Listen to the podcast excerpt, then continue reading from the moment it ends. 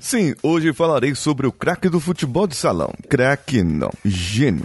Nessa nossa série de motivação esportiva que volta hoje. Vou falar sobre Falcão, mas não é só sobre ele, e sim sobre que ele impactou na vida de outras pessoas com suas inteligências. Então, vamos juntos. Você está ouvindo o Coachcast Brasil. A sua dose diária de motivação.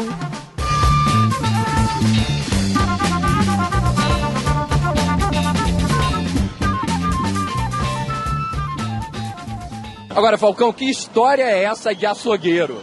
É, vivi boa parte da minha infância, da minha adolescência dentro do açougue, ajudando meu pai, Lausanne Paulista, Zona Norte de São Paulo. Passei pelo Parque do Chaves, uma matéria bacana, talvez uma das matérias mais especiais da minha vida. Vocês vão assistir agora, hein? Então aí, Falcão, o açougueiro.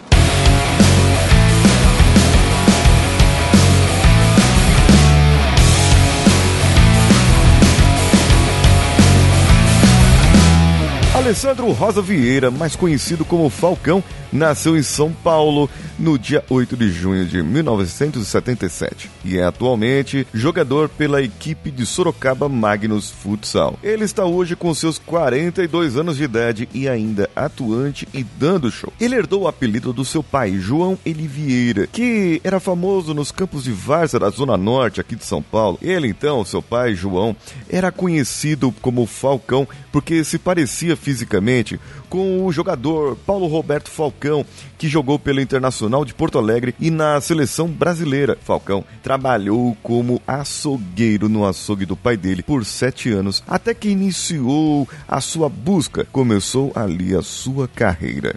Ele consagrou-se como o melhor jogador de futsal do mundo e é atualmente o maior goleador. Ele tem mais de 400 gols em todas as partidas de campeonato mundial. Gente, são não é não é assim, é, não é pouco, né? É tipo, ele é considerado o maior jogador de futsal de todos os tempos o Pelé está para o futebol de campo, o que ele está para o futebol de salão. Inclusive, o próprio Pelé, que eu acabei de falar, ele babou um pouco de ovo no Falcão. Uma vez eh, nós estivemos no Santos juntos, tivemos numa uma entrevista que teve lá no Santos, ele estava no Santos ainda, o Falcão.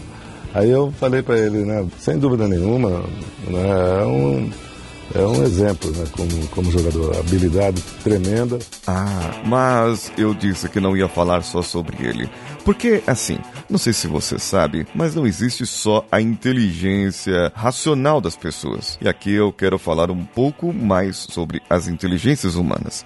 Existe a inteligência espacial, a naturalista, a musical, a lógica matemática, que é a que é a mais comentada, a existencial, interpessoal, corporal sinestésica, linguística e intrapessoal. E eu gostaria de falar aqui sobre duas especiais que eu verifiquei sobre o Falcão. Existem outras para ele? Claro que existem. Mas o que eu quero destacar aqui é a corporal sinestésica, que é a coordenação do corpo com a mente, e a espacial.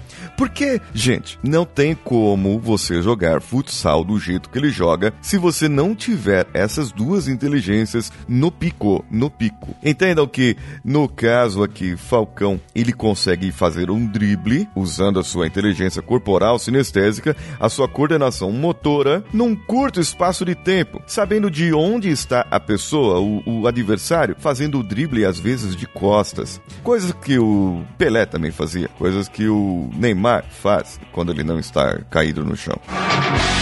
Um lindo lance do Falcão!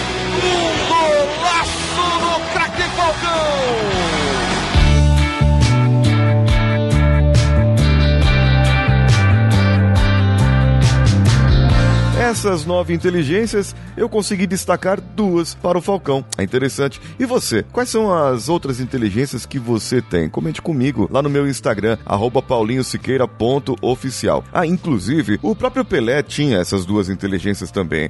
A inteligência sinestésica corporal, a habilidade com o corpo e também a habilidade espacial. Só que ele fazia isso dentro do futebol de campo assim como o Neymar, que usou o próprio Falcão como inspiração no começo. Hoje, para mim, é um, é um ícone do, do, futebol, acho que do mundo, né? Independente se é futsal. É, é um cara que eu me espelho e me, me inspiro muito pelas jogadas, pela pessoa que é. E eu já, já copiei muito as coisas que ele faz no futsal e já levei pro campo também. O que o Neymar não sabe hoje é que o Falcão, com 42 anos de idade, não cai para fazer firulas. Acabou que Falcão tentou a sua carreira no futebol de campo. Afinal de contas, gente, fazendo esses dribles no futebol de campo seria maravilhoso vê-lo jogando. Ele tentou por pelo menos duas vezes, que eu sei, e tem outras vezes também. Você ouvinte que acompanha mais o futebol pode me dizer sobre isso. Tentou no futebol do São Paulo e em outros times, mas o que aconteceu? Não sei. Talvez o técnico não foi um bom técnico no momento, talvez o campo de futebol não era a cara do Falcão e ele acabou voltando para o futsal e continua até hoje jogando. É o jogador que tem mais gols na carreira, o melhor jogador de todos os tempos do futsal e foi lá que ele se consagrou. Mas foi em 2012, no último campeonato mundial da carreira dele, que seria aquela despedida dele. Ele na estreia sentiu a sua panturrilha e não poderia mais jogar. Seria uma pena se ele não pudesse mais entrar em campo. Uma pena para o Brasil e uma pena para todas as outras pessoas que acompanhavam. Ali para mim tinha acabado, né? Porque pela dor que eu senti, por ser um campeonato curto, ali eu achei que para mim tinha acabado.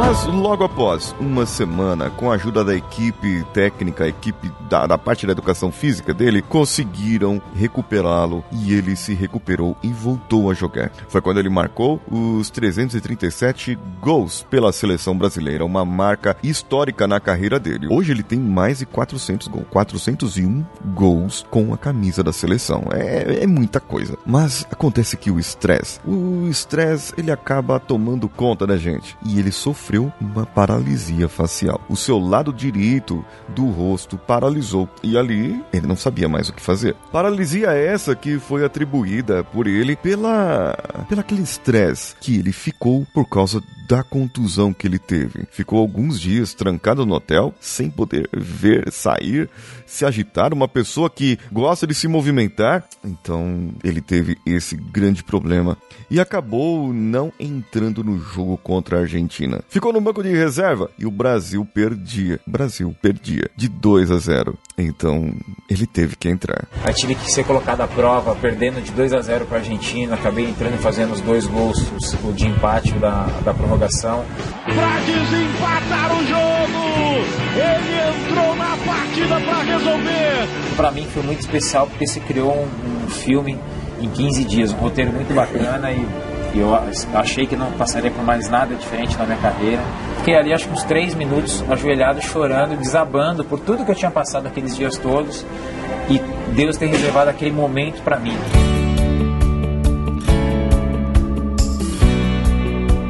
Após esse jogo, essa consagração, esse momento emocionante, o Brasil ainda enfrenta a Espanha na final, com direito a um gol de Falcão. E o Brasil se sagra campeão de 2012. É interessante porque Falcão, nessa época, pensava em se aposentar lá para 2016.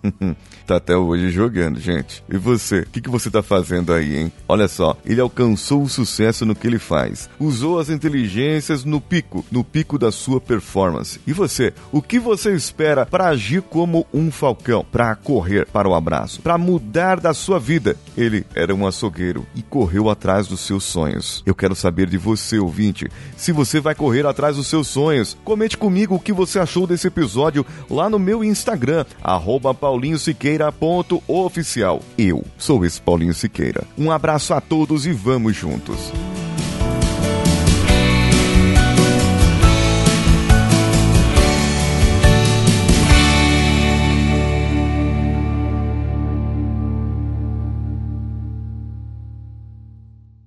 Esse podcast foi editado por Nativa Multimídia, dando alma ao seu podcast.